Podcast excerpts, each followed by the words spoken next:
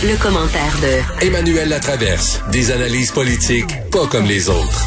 Alors, Emmanuel, le gouvernement Legault a déposé finalement son rapport sur le racisme, 25 mesures. Et là, il y a des gens qui crachent dans la soupe en disant, ben, c'est des mesures qu'on a déjà vues, c'est du blabla, le temps est à l'action. Moi, je dis de non la chance au coureur parce que je pense que M. Legault est très sérieux lorsqu'il dit qu'il veut s'attaquer au racisme. Qu'est-ce que tu en penses, toi?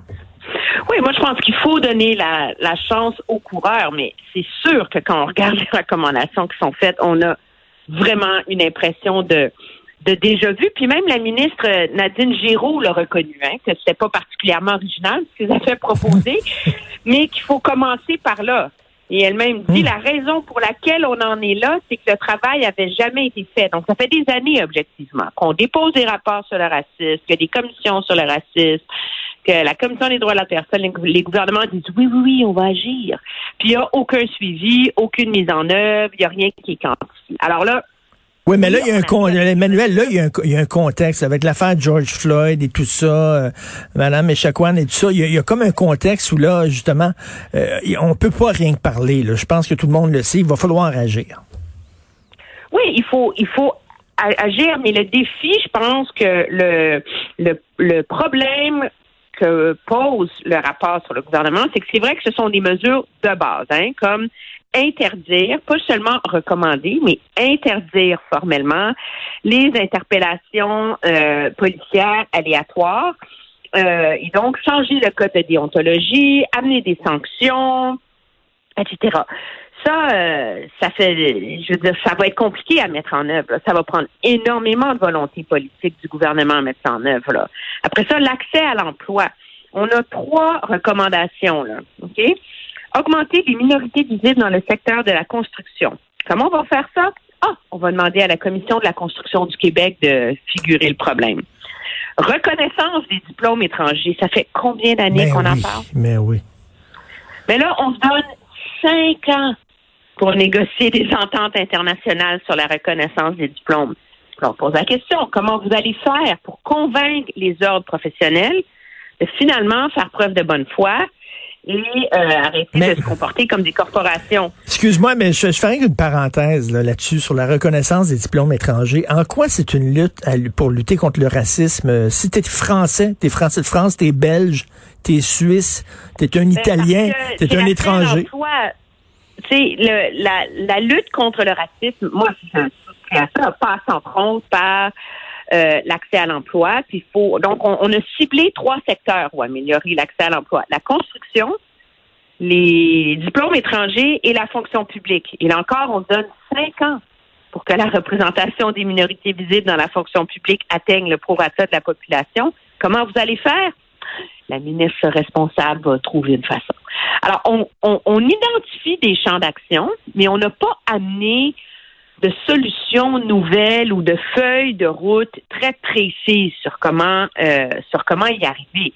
Alors, je peux comprendre que plusieurs communautés militants contre le racisme en restent un peu sur leur fin, dans le sens qu'il n'y a pas, il a pas de nouvelles solutions à porter à des, à des vieux, à des vieux problèmes, si on veut. À part l'idée de faire une grande campagne de sensibilisation nationale, etc. Ça, très bien, mais c'est le bout le plus euh, le plus facile, tu sais. Mais, mais, en même temps, Emmanuel, il y a toute une gang d'antiracistes qui, quoi quoi qu'on dise, quoi qu'on fasse, ils seront pas contents tant que M. Legault n'accepte pas de dire qu'il y a du racisme systémique. Oui, ah, non, ça, je suis d'accord. Puis on va pas avoir ce débat-là, toi, toi, euh, toi et moi plutôt. Mmh. Euh, mais le défi pour M. Legault, c'est d'arriver avec des solutions concrètes. Le, le défi de M. Legault, c'est de faire la preuve qu'on peut s'attaquer au racisme sans embarquer dans les questions systémiques. Alors, très bien, c'est son pari politique. Mais les solutions que son groupe apporte sont des solutions à hyper long terme et son groupe n'a pas amené de nouvelles façons de faire ou de, nouvelles approches. Alors, c'est là que M. Legault a placé la barre bien haute à, la lumière de ce que son groupe d'action a, pondu, je pense, comme rapport. Les champs, si je vais donner un autre exemple. L'accès au logement. C'est une mesure fondamentale pour lutter contre le racisme. C'est documenté, c'est Mhm. établi. Euh, mais les seuls, il n'y a aucune la solution qui est amenée là, c'est faire de la sensibilisation auprès des propriétaires et d'améliorer l'accès au processus de plainte.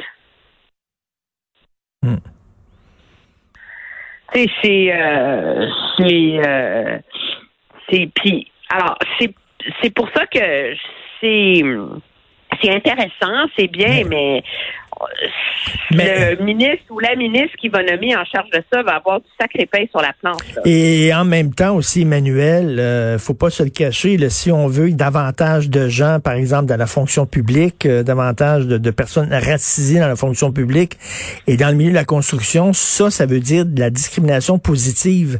Et c'est controversé, ça. Il y a des gens, hein, tu sais, ça a été, il y a eu un référendum en Californie euh, récemment et les gens ont rejeté l'adoption de discrimination positive en disant c'est de la discrimination, que ce soit positif ou négatif. On est contre ça, que les gens soient choisis à cause de la couleur de leur peau. Donc ça, c'est controversé dans la société aussi. Oui, c'est controversé dans la société, mais est-ce que le fond du problème, c'est pas aussi d'amener ces gens-là à s'intéresser à ces carrières-là, tu sais?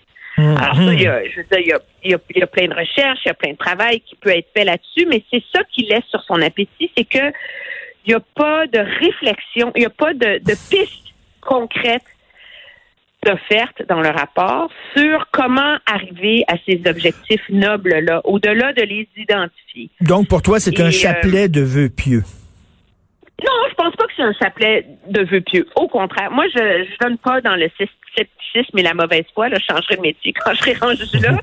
Mais j'identifie que euh, dans le peu de temps que le que le que l'équipe a eu pour faire son travail quand même, ça demeure un rapport relativement superficiel en termes des pistes de solutions. Et euh, écoute, tu me fais rire euh, tantôt, toi, parce que tu m'as envoyé tes sujets de, de- de- dont tu voulais euh, parler dans, dans, dans notre discussion. Et euh, bien sûr, là, on voit qu'il n'y a aucun francophone dans des postes clés de la diplomatie canadienne. Et tu m'as écrit en parenthèse, si ce n'est pas un cas de discrimination systémique, je, me, je me demande ce que c'est. Effectivement, très bonne remarque. Ben oui, mais c'est assez comique. Le Ben oui. jour où le rapport sur le... Et là, il y a tout le débat, le racisme systémique, ça existe, ça existe pas, etc. Je dirais pas racisme. Moi, je préfère, dans le contexte euh, des, des, des enjeux qu'on a soulevés, comme l'accès euh, au travail dans la fonction publique, euh, etc., l'expression discrimination systémique. Mais dans le cas de la haute fonction publique, au ministère des Affaires étrangères, c'est exactement ça. Si quelqu'un veut un exemple de ce que c'est dans mon esprit la discrimination systémique, c'est ça. C'est que c'est un ministère qui est bourré de règles pour s'assurer que tout le monde soit traité également. C'est l'épaisseur des conventions collectives, des normes, des comités de sélection, de, tout est quantifié, tout est sous-pesé pour qu'il n'y ait pas de favoritisme. Et pourtant, on est dans une situation où les les les les, jeunes cadres là, euh, donc au niveau euh, tu sais, EX1 et 2, ça il y a beaucoup de francophones, il y en a 30 mais quand tu montes à X4, à X5, là, tu baisses à 5 à, à 15% Puis dans les sous-ministres, mais là, c'est beautiful, les quatre sous-ministres du ministère sont anglophones. Et sur les sous-ministres adjoints, il y en a 11 sur 12 qui sont anglophones. Mais ça, Alors, ça, tu les vois, c'est intéressant. eux autres, ils poussent la paperasse. Ils font des ressources humaines, ils font de l'administration, mais tous les secteurs décisionnels stratégiques relèvent de candidats anglophones. Alors, euh, le- la question à 100 000 est-ce que c'est voulu? Est-ce que c'est volontaire? Est-ce que c'est, on, on dit vraiment, on veut écarter les francophones ou on prend les gens qu'on considère les plus compétents puis ils s'adonnent que ce sont des, des anglophones? Mais quand, quand tu retiens la thèse que ça s'adonne que c'est des anglophones, les gens les plus compétents, c'est là que tu as de la discrimination systémique. C'est Mm. qu'il y a un problème dans la façon dont le système fonctionne, qu'on a mal identifié de toute évidence, qui fait en sorte que ce sont toujours les anglophones qui obtiennent ce genre de promotion-là. Et qu'on crée un environnement où les anglophones finissent par être davantage promus avoir davantage de mentorat, avoir davantage d'encadrement, et ce sont eux qui finissent par gravir les très hauts échelons de la fonction publique.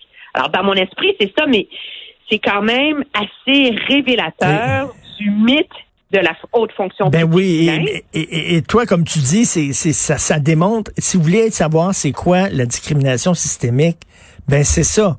Ça fait que le réflexe, c'est que on, on, on, on, donne ça à un anglophone, puis tu vois, on pense pas nécessairement aux francophones. Et c'est ça de la discrimination systémique. Mais qu'est-ce qui fait que les francophones n'ont pas accès à cette à ces hautes fonctions-là dans ce ministère-là? C'est pas, c'est pas un ministère où tu as deux sous-ministres, là. Je veux dire, il y a quatre sous-ministres, il y a douze sous-ministres adjoints, là. C'est mhm. énorme, Qu'est-ce qui fait que les francophones n'ont pas accès. Moi, je n'irai pas jusqu'à dire certainement pas que c'est du racisme anti-canadien français. Là, c'est pas ça l'idée. non, non, mais tu sais, faut pas donner. Moi, je donne pas dans ces théories-là. Mais il y en a un problème. C'est inadmissible et c'est et c'est surprenant parce que les plus hauts postes de diplomates aussi, donc de chefs de mission, ambassadeurs, sont en très, très, très, très, très forte majorité appartiennent à des anglophones. Alors, il y a, y, a, y, a, y a, un problème de culture dans la haute fonction publique que le gouvernement va devoir régler. Puis c'est d'autant plus triste, d'une certaine façon, qu'il y a une époque où les, les francophones rayonnaient dans ce monde-là. Ben oui. Je veux dire, on n'a qu'à penser à euh, bon Raymond Chrétien qui a été ambassadeur à Washington, Claude Laverdure qui était euh, qui, a, été ambassadeur euh, en France. Il y, a, une longue, longue tradition. Le, monsieur que j'ai interviewé régulièrement ici, qui était ambassadeur en Chine aussi, là, qui était. Saint-Jacques. Exactement. Euh, Rivard, qui a été en, en, Haïti, à l'ONU, etc., ils sont de moins en moins nombreux. Hmm. Et un des éléments qui a été identifié par ailleurs, puis c'est là que c'est intéressant, c'est qu'il y a une époque où l'ACDI, l'Agence canadienne de développement international, était un ministère à part entière qui était d'ailleurs à Gatineau. Et, euh, et c'était un peu l'espèce de chasse gardée des francophones. C'était le ministère des, des francos, tu sais. Mais ce ministère-là a été avalé par les affaires étrangères qui sont devenues Affaires mondiales Canada. Et donc, est-ce que c'est ça qui a contribué à cette sous-représentation des francophones? Il y a un problème majeur dans un pays comme le Canada, euh, les, euh, les francophones n'ont pas accès à la très, très haute fonction publique et aux très, très hauts postes d'influence au sein du gouvernement. Ben de tu poses d'excellentes questions. C'est une super bonne réflexion, effectivement. Merci beaucoup, Emmanuel. Bonne journée. Ça me fait plaisir. Au revoir.